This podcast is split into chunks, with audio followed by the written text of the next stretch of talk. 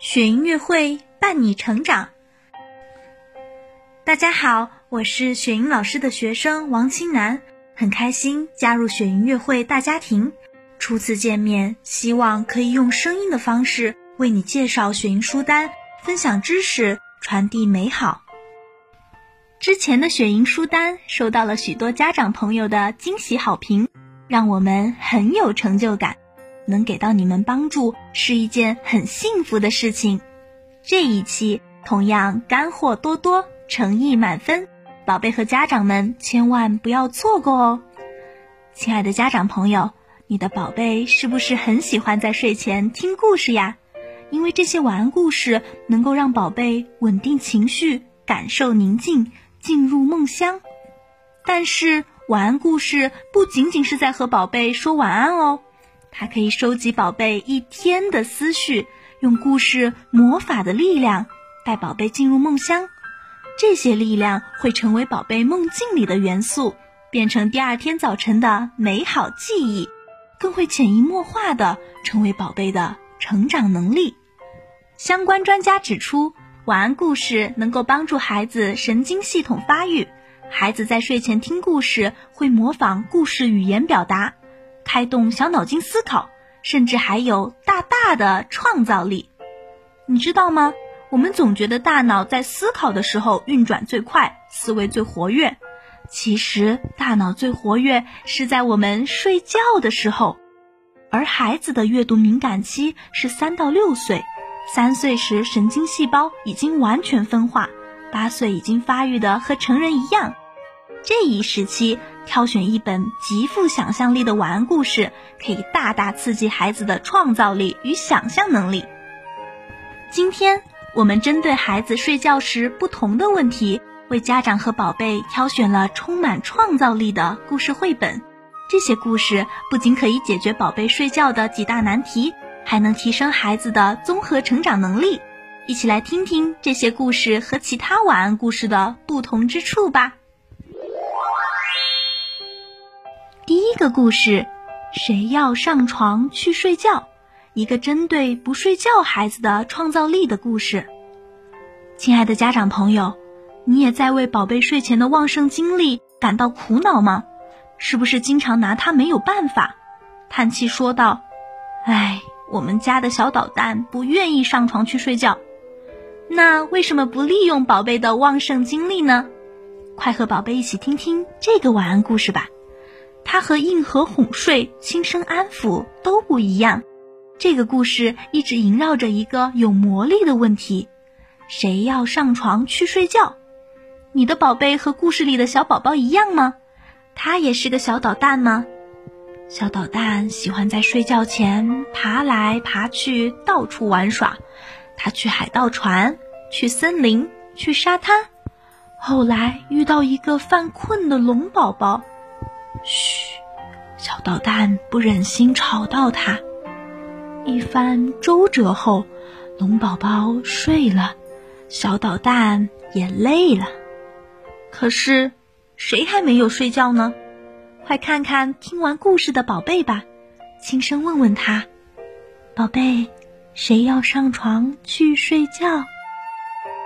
这个晚安故事的魔力呀，在于它能积极调动宝贝睡前的旺盛精力。一边变换故事场景，一边和宝贝提问对话，让他的大脑随着故事的发展跳跃思考，满足了宝贝睡前的兴奋状态。故事的场景就像梦境一样丰富多彩。当主人公小捣蛋打起哈欠的那一刻，宝贝的困意也就席卷而来了。这启发我们解决宝贝不愿意睡觉的难题时。其实不用做过多的劝说，顺着他的自然想法，也许更加有效哦。第二个故事，禁止黑暗的国王，一个针对怕黑孩子的创造力的故事。亲爱的家长朋友，你的宝贝害怕单独睡觉，害怕黑暗的环境吗？就像这个故事里的小王子一样。不过，小王子长大后有一个巨大的权利，他能禁止黑暗。怕黑的宝贝在哪里？家长快让宝贝一边听故事一边大胆想象吧。如果世界没有黑暗，会发生什么事情呢？随着故事进展，我们发现，当黑夜不再到来，灯光不再熄灭时，天空响起了烟花的声音。可是国王什么都看不到。听完故事后，家长问问宝贝：“你觉得黑夜有没有优点呢？”其实故事里的国王已经开始认识到黑夜的好处了，他学会点着一盏小灯睡觉了。宝贝，你呢？白天是看不到美丽多彩的烟花的，漆黑的夜里才会更期待太阳的出现哦。第三个故事，我用三十二个屁打败了睡魔怪，一个针对做噩梦孩子的创造力的故事。亲爱的家长朋友，如果你的宝贝睡觉时害怕做噩梦怎么办？这个故事告诉你，没有睡梦中不能解决的事情。宝贝，快来，在梦中和自己害怕的东西大战一场吧。如果宝贝经常做噩梦，产生了害怕心理，就来听听故事中的我是怎么面对的吧。悄悄告诉你，这个系列还有一个超级有意思的故事。我用三十二个睡魔怪打败了我妈妈。故事里的夸张幽默，让宝贝在听故事的过程中缓解害怕、焦虑的情绪，让宝贝学习小主人公像对待游戏一样对待害怕问题的态度，创造性的解决问题。听完故事后，家长问问宝贝：“你还会害怕做噩梦吗？”